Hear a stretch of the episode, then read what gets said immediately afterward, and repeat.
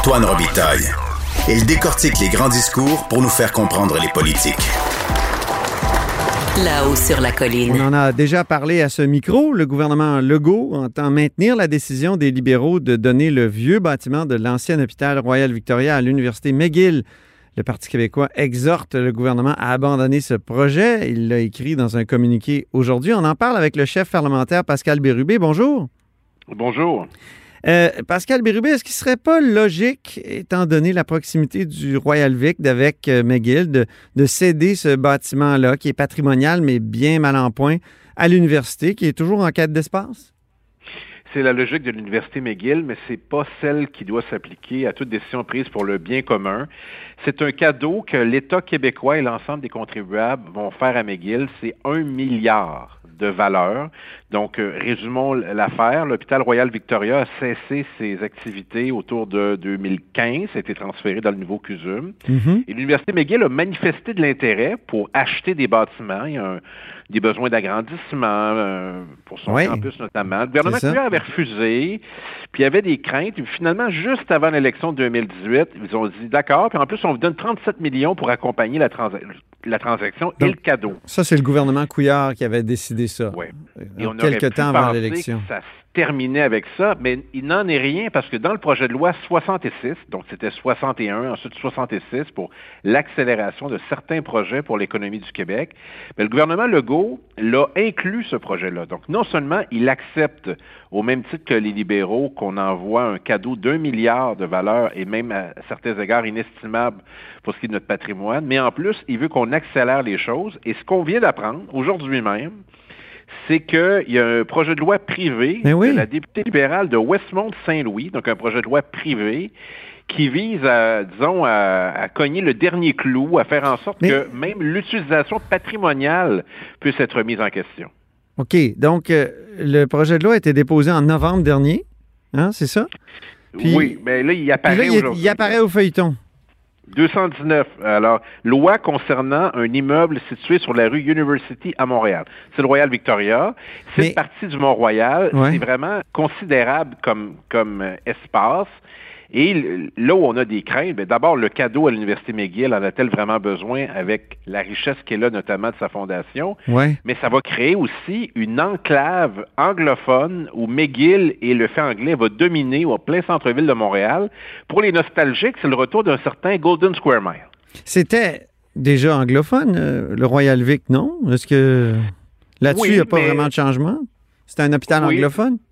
Mais à partir du moment où cet espace est, est disponible, et puis il y a aussi la montagne qui est à proximité, de nombreux observateurs, avocats, euh, amoureux de la montagne ont, ont manifesté là, vraiment une opposition très très forte. Je n'en nommerai euh, que quelques-uns. Il y a bon, des dizaines d'organisations, évidemment, mais On a reçu a- Gilles Paquin à l'émission Bon, il y a, quelques temps, qui est un ancien journaliste. C'est ça, ancien journaliste de la presse qui, qui milite avec André Sirois, notamment un autre, un Voilà. avocat. Euh, oui, c'est ça. Donc, euh, euh, et- et- et- mais qu'est-ce que vous suggérez, vous? Qu'est-ce qu'est-ce qui serait une bonne manière de récupérer cet édifice-là qui tombe en ruine? Là, on a fait des articles euh, ouais. au Journal de Montréal là-dessus. Alors, on aura compris que l'espace a une valeur considérable et Ouais. il est souhaité que la continuité doit se faire à travers une mission sociale, une mission qui, qui rejoint le bien commun. Tandis que là, ça va s'apparenter davantage à un gain privé pour l'Université McGill, qui en fera ce qu'elle voudra, notamment des condominiums si elle le souhaite. Je veux dire, euh, il y, a, là lieu d'avoir un, un vaste débat sur ce que ça représente sur l'équilibre des forces linguistiques à Montréal. Il y a eu des consultations dans le passé, mais sur invitation et uniquement avec des gens qui étaient en faveur. C'est ce qui s'est passé. Alors, dans le dossier de la langue, vous m'avez souvent entendu parler du Collège Dawson et du dossier du Royal Victoria. Ben, ça va dans le même sens. C'est que l'État, quand vient le temps de financer de façon importante et supplémentaire des institutions, ben, il s'adonne qu'il choisit la plus grande université anglophone et le plus grand collège anglophone en leur donnant des avantages considérables qu'aucune autre institution pourrait aspirer à obtenir euh, au Québec. Un projet de loi privé de l'opposition, est-ce que c'est facile à bloquer, ça, pour euh, un autre membre de l'opposition? Euh, D'une part, les oppositions se plaignent tout le temps qu'on n'appelle pas leur projet de loi. Ça, c'est un beau code d'ouverture de la part du gouvernement, on pourrait dire. Ben, euh, oui, mais parce qu'il est d'accord. Parce que la CAQ est d'accord avec ce projet de loi, il faut le savoir. Donc, le Parti québécois, lui, est foncièrement contre et on va le manifester à chacune de nos interventions. Et croyez-moi, j'en ai long à dire sur le dossier. Euh, ça prend ultimement l'assentiment de tous euh, à chacune des étapes. Ce soir, alors mercredi, jusqu'à 22h30, on, va débattre euh, article par article de ce projet de loi de son opportunité, mais à sa face même, on essaie de nous en passer toute une à quelques jours de la fin de la session parlementaire avec le concours du gouvernement de la CAQ, qui manifestement ne se pose pas plus de questions que les libéraux sur ce cadeau d'un milliard à l'Université McGill. Euh, ça me rappelle un projet de loi privé comme celui-là, ça me rappelle la loi concernant le projet d'amphithéâtre multifonctionnel de la Ville de Québec. Le projet de loi 204 d'Agnès Maltais en 2011. Vous ne vous en souvenez plus, Pascal Bérubé, vous étiez là, pourtant, ça avait fait tout un oui, chiard. Oui, oui, oui, oui. Hein? Je abstenu d'ailleurs. Ah bon, vous étiez abstenu? Absolument. Je m'étais abstenu avec ma collègue Véronique Yvon, je m'en souviens très bien. Ben, C'était le vote libre, hein? Donc, en 2011, euh, le gouvernement du PQ, euh, c'est-à-dire le, Parti québécois, n'était pas au gouvernement. C'est les libéraux qui étaient au gouvernement. C'était un projet qui visait à, bétonner l'entente entre Vidéotron euh, et l'amphithéâtre de Québec et, la ville de Québec. Puis ça avait mené à... Et, là, c'était aussi un membre de l'opposition qui déposait, c'était Agnès Maltais. Ça me fait penser à cette... Ça me fait penser à ça. Ben, je pense que la seule chose qui est en commun, c'est que c'est un projet de loi privé. D'ailleurs, vous me permettez... De l'opposition aussi.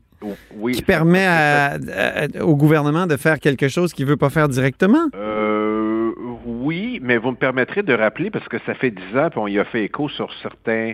Euh, certaines plateformes que les députés démissionnaires de l'époque au Parti québécois n'avaient qu'à exercer leur vote libre. Et s'ils avaient fait ça, ben, ils auraient rendu un fier service au Parti québécois. et peut-être qu'on aurait été un gouvernement majoritaire. Rappelons aux auditeurs que, justement, le, Parti québécois avait éclaté à ce moment-là, d'une certaine façon. En tout cas, ben, euh, il y avait eu le, le débarquement du 6 juin, comme je dis.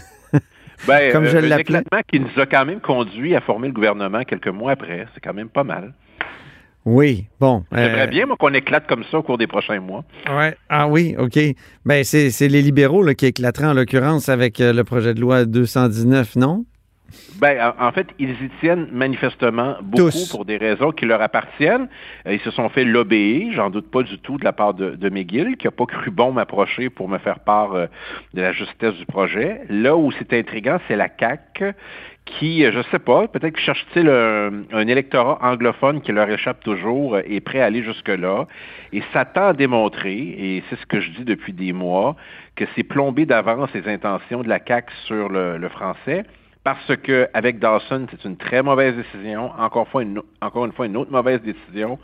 On jugera sur les résultats et jusqu'à maintenant, ces attributions financières vont certainement démontrer que si c'était un enjeu réel, le français à Montréal, ben, ils n'autoriseraient pas ce projet-là. Le leader parlementaire de la Coalition Avenir Québec, donc celui qui autorise d'une certaine façon qu'on appelle au feuilleton le projet de loi en question, ben, c'est Simon Jolin Barrette, le, protecteur du français. Est-ce que c'est pas paradoxal? Ben non, parce que M. Jolin Barrette n'est pas le maître de la stratégie sur le dossier de la langue. Ça se décide au bureau du premier ministre et on a dit quoi faire à M. Jolin Barrette. Et vous allez pouvoir le vérifier à travers le projet de loi 96 aussi. M. Jolin Barrette aurait certainement fait son projet de loi de façon différente sur la langue, mais il est à peu près le seul à plaider pour des mesures un peu plus structurantes. Le reste de l'équipe, c'est service minimum et c'est ce qu'il va livrer cet automne et ça se vérifiera, croyez-moi. Vous allez suggérer des modifications à ce projet de loi, euh, le projet de loi 96?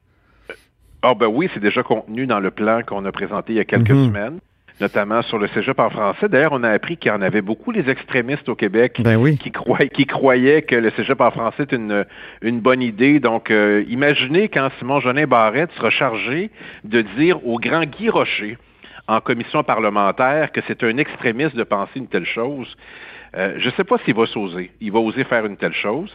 Et là, on négocie présentement les groupes. Je vais vous apprendre quelque chose que je n'ai pas dit à personne, si vous me permettez. Oui. On négocie les groupes qui vont pouvoir participer au projet de loi 96 et j'ai appris ce matin que euh, Frédéric Lacroix, qui est un spécialiste de ces questions, qui a remporté le prix du livre politique de l'Assemblée nationale, le démographe Marc Termotte, le mathématicien Charles Castonguay et d'autres organismes spécialisés en langue ont tous été refusés par la CAQ qui ne veut pas les voir comme ça parlementaires. Oh, ah, ça c'est surprenant quand même. Ah, il y en a toute une liste. Partenaire pour un Québec français, la Société Saint-Jean-Baptiste de Montréal. J'ai même voulu inviter Dawson pour que c'est... Non, la CAQ ne veut pas. Les, villes de banlieue, à celles qui ont moins de 50% d'anglophones, euh, la CAQ refuse aussi. Donc, euh, c'est mal barré. On continue de négocier. En terminant, je reviens sur le projet de loi 219 là, sur euh, le Royal Vic qui, qui, va être cédé à à McGill. Je me souviens que pour le projet de loi 204 sur le centre Vidéotron, c'était Amir Kadir qui avait pu opposer son veto à toutes sortes de, situations. Est-ce que ça va être le cas aussi? Avec, euh, ben est-ce que c'est possible que ce soit le, même type de, blocage de votre part? On verra, mais on va s'opposer à chacune des étapes. Et puis, euh, ça tombe bien, je suis particulièrement inspiré aujourd'hui. Alors, j'ai beaucoup de choses à dire. Mais est-ce que ça prend, ce que je veux dire, c'est que mécaniquement, est-ce que ça prend, est-ce que vous avez comme un veto? À terme, oui. C'est-à-dire même un député indépendant pour avoir un, veto. Alors, vendredi, ça va culminer en ce sens-là parce qu'on arrive en fin de session, puis là, il y a des délais. Là. Puis pour, pour faire face aux délais puis aux étapes, ça prend l'appui de tout le monde. C'est exactement ce qui s'est passé dans le projet de loi sur la presse, le projet de loi 400 au printemps 2018. Ça me rappelle beaucoup de souvenirs. Et bon, on avait fini par euh, voter en faveur, puis on transformé le journal. Mais dans ce cas-ci, on peut penser que si ce projet de loi ne passe pas maintenant, imaginez il reviendra à l'automne en même temps que la loi 96 en parallèle. Oh, ça serait intéressant. Ça serait intéressant de voir euh, euh, les, les, comparaisons entre les deux. Merci beaucoup, Pascal Berruet. Ça fait plaisir, Antoine Robitaille. Chef parlementaire euh, du Parti québécois.